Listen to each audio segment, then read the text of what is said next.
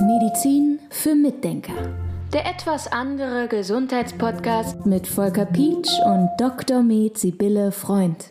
Seit einiger Zeit gibt es auf der Homepage von der Praxis Dr. Freund eine tolle Übersicht, wo man ganz viele Begrifflichkeiten eingeben kann oder anklicken kann, um Stichworte aus diesem Podcast zu suchen. Da war Frau Dr. Freund sehr zäh und hat das eingefordert. Und es funktioniert ja auch scheinbar sehr, sehr gut und es wird angenommen und genutzt. Und ich habe nicht nachgeguckt, aber ich vermute, der Begriff Stress dürfte eins der häufigsten Begriffe sein, oder? Ich vermute es auch. Ich weiß es auch nicht auswendig. Mir hat nämlich irgendjemand gesagt, dass diese Tagliste doch ganz schön lang sei und ein bisschen erschlagend. eventuell.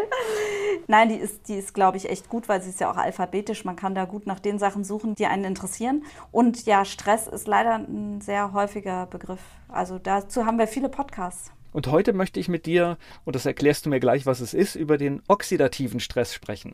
Ja, oxidativer Stress. Ein sehr interessantes Thema, wo die Leute dann häufig sagen, wenn ich sage, sie haben wahrscheinlich oxidativen Stress, wo sie dann sagen, entweder sagen sie, ja, ja, ich habe total viel Stress, oder sie sagen, ich habe bestimmt keinen Stress, mir geht so gut, ich bin so entspannt zu Hause. Das hat aber damit gar nichts zu tun. Und ich merke dann auch immer, dass das so ein bisschen so ein schwammiger Begriff ist. Also für mich ist es natürlich ein ganz klarer Begriff. Ich habe sehr viel Bilder beim oxidativen Stress in meinem Kopf und sehr viel zusammen Zusammenhänge. Aber für einen Laien ist es schwierig und deshalb wollte ich darüber gerne mal sprechen, weil oxidativer Stress etwas ist, ein Phänomen, das in der Zelle stattfindet. Und zwar natürlich nicht nur in einer Zelle, sondern in unseren ganzen Körperzellen. Und der hat positive, aber auch negative Auswirkungen. Dann fangen wir mit den negativen an. Also oxidativer Stress bezeichnet eigentlich die Aktivität in der Zelle von Radikalen. Radikale zeichnen sich dadurch aus, dass ihnen ein, ein Elektron fehlt. Und Elektronen sind für die dann ganz wichtig für die Radikale. Und dann werden die wirklich radikal und rasen durch die Zelle und wollen irgendwo ein Elektron herkriegen. Und dann reißen die Löcher in die oder machen die die Membranen kaputt, die machen die Zellwände kaputt, die machen die Mitochondrienwände kaputt. Die sind richtig zerstörerisch. Und wenn diese Radikale dann Bereiche der Zellen zerstören, dann kommt es zu Entzündungsreaktionen. Dann sagt die Zelle, oh Gott, oh Gott, hier ist was kaputt, kann das bitte mal jemand reparieren?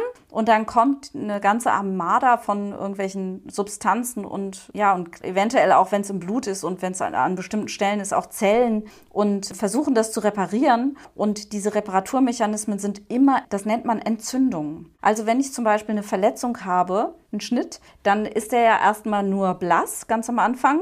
Und aus der Mitte kommt Blut raus. Aber außenrum ist keine Rötung. So, aber am nächsten Tag und am übernächsten Tag wird dieser Bereich dicker oder dicker wird er schon früher, aber dann wird er eventuell nochmal dicker und wird rot und warm.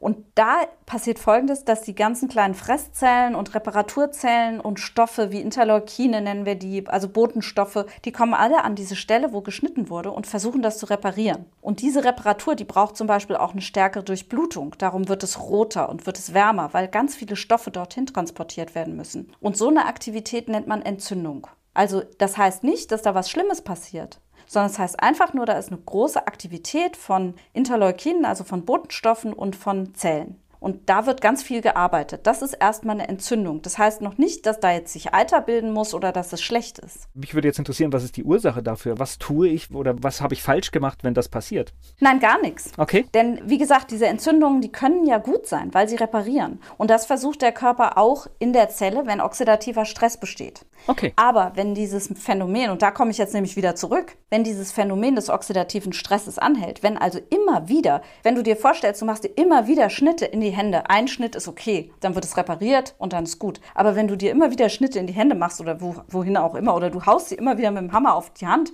einmal hauen ist okay, aber wenn das die ganze Zeit passiert, dann sind dauernd diese Entzündungsreaktionen im Gang im Körper und das ist nicht gut. Und das nennt man dann oxidativen Stress, wenn das, wenn das überhand nimmt. Also wenn das ein bisschen ist, ist es gut, weil es eine Reparatur sein kann und deshalb ist ein bisschen oxidativer Stress auch das ist jetzt die Information, die gute Information, weil du hast ja vorher gesagt, sag mal das Schlechte. Ein bisschen was ist gut, aber wenn es überschießend ist, dann kommt es zu Entzündungen. Und dann kann es leider dazu kommen, dass die zum Beispiel Blutgefäße sich entzünden und dass das über Jahre geht und ganz still und leise passiert. Deshalb spricht man auch von Silent Inflammation, von stiller Entzündung. Und dann kommt es zu unseren Zivilisationskrankheiten. Und dem zugrunde liegt dieser oxidative Stress.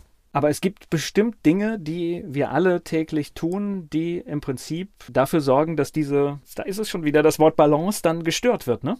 Ja, das ist leider, also dem können wir gar nicht entgehen. Und wir können natürlich, also wir haben leider sehr viel Balancestörer in unserem Leben. Allein schon tatsächlich der psychische Stress, der Arbeitsstress, sodass wir nicht zur Ruhe kommen und diese Reparaturen nicht zulassen können. Ja, das ist schon mal ein Problem. Dann haben wir natürlich mit vielen Giften zu tun. Das ist leider in unserer Umwelt so und müssen auch mal Medikamente nehmen. Und dann haben wir irgendwelche Erreger und so. Also das, diese Störer der Balance, die gibt es immer wieder. Wichtig ist eben, dass man daran arbeitet oder dass man versucht, das wieder in, in eine Balance zu bringen. Und und wenn es jetzt total aus der Balance ist und man das Gefühl hat, einem, ein Patient hat ganz massiven oxidativen Stress, den wir zum Beispiel mit dem Marker Lipidperoxidation messen können, so heißt das in der, im Labor. Wenn ich sehe, dass diese Lipidperoxidation hoch ist, dann muss ich da halt eingreifen und dann braucht man eben auch mal einen Therapeuten. Ich würde dazu gerne mal ein Beispiel nennen. Ich hatte gerade heute eine Patientin, mit der ich gesprochen habe, die hat gesundheitliche Beschwerden, der geht es nicht gut, die hat Gelenkentzündungen und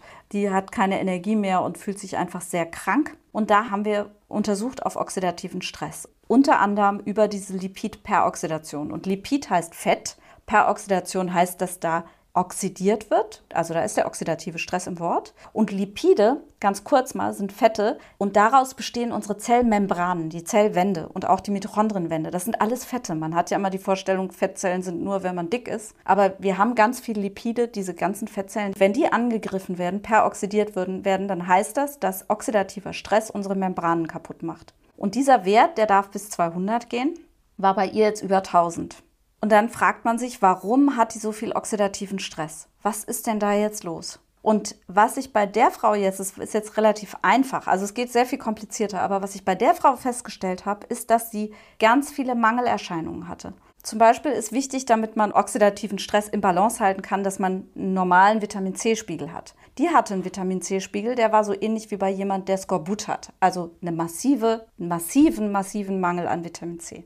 Dann hatte sie einen massiven Mangel an Vitamin D, was auch wichtig ist, um diese Entzündungsreaktionen wieder in Ruhe zu bringen. Dann hatte sie einen massiven Mangel an Omega-3-Fettsäuren, mit denen wir diese Zellen ja reparieren können, wo Lipide rausgeknallt werden durch den oxidativen Stress. Und dann hatte sie einen massiven Mangel an Selen. Selen ist sehr wichtig, damit wir unseren oxidativen Stress in den Griff kriegen. Da gibt es Glutathion, das ist ein, ein Stoff im Körper, der beruhigt den oxidativen Stress, der braucht dafür aber Selen. So, und diese ganzen Faktoren sind vollkommen weggebrochen, die hatte sie gar nicht. Jetzt wollen wir mal gucken, wenn wir ihr das alles zur Verfügung stellen, was dann passiert mit dem oxidativen Stress und natürlich mit ihrer Symptomatik, ob sich das dann alles beruhigt. Das wäre wunderbar, weil dann wäre es einfach nur eine Mangelerscheinung.